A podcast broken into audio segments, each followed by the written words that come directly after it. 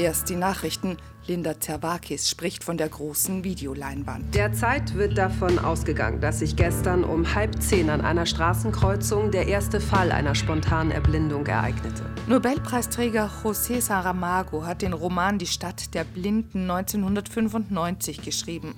Nach und nach erblindet da eine ganze Stadt. Es hat gar nicht wehgetan. Auf einmal war alles nur noch weiß. Fürs Theater wurde die Geschichte vom Dramaturgen Bastian Lomsche bearbeitet und von Regisseur Kai Voges. Das ist ein Katastrophenroman und eigentlich ein Stoff, den man nicht inszenieren kann auf einer Theaterbühne. Da braucht man Hollywood-Kino. Und das ist natürlich eine Herausforderung, das nicht Darstellbare im Theater doch zu versuchen. Die ersten Erblindeten werden isoliert, um andere vor Ansteckung zu schützen. Die Betroffenen, darunter auch ein Kind, landen in einer leerstehenden Irrenanstalt. Wir sollten uns sofort organisieren. Momentan sind wir noch zu sechst hier. Schon morgen werden wir wesentlich mehr hier sein. Wo seid ihr? Hier sind wir. Hier. Hier. Die Organisation scheitert erst an der Hilflosigkeit der Bewohner. Später bricht Chaos aus und von einer Frau wird das alles gesehen. Sie, die einzige, die ihr Augenlicht behielt, hat sich eingeschlichen, um ihrem Mann beizustehen. Jetzt schaute ich durch ein Mikroskop auf Lebewesen, die meine Anwesenheit nicht erahnen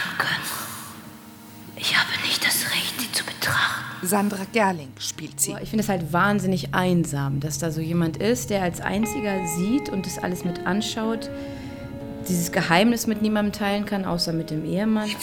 Also diese Einsamkeit dieser Figur, die hat mich sehr berührt, gleich beim Lesen auch. Die Frau ist Helferin und Heilige, doch angesichts einer Verbrechergruppe im Haus wird sie handeln. Die Männer drohen, stehlen Und dann würde ich sagen, dann freue ich mich, wenn wir euch oben begrüßen dürfen, meine Damen. und sie vergewaltigen.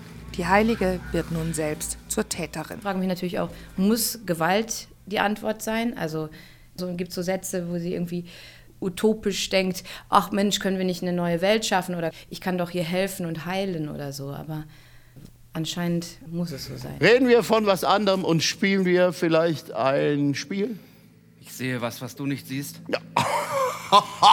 das ist gut. Die Figuren sehen nichts, Ist meine Mutter auch da? das Publikum aber sieht mehr als üblich. Kameraleute sind auf der Bühne und was im zweigeschossigen drehbaren Haus von Bühnenbildnerin Pia Maria Mackert geschieht, das kann auch auf der Leinwand verfolgt werden.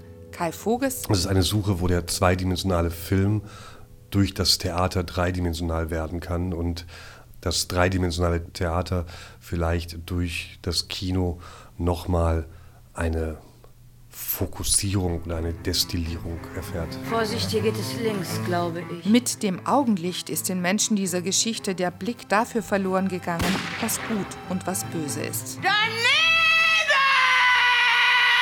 Das Publikum erlebt einen intensiven Abend mit 22 Akteuren, eindringlichen Bildern und einem Funken Hoffnung. Diese Blindheit ist nicht wie die anderen. So wie sie gekommen ist, wird sie auch schnell wieder verschwinden.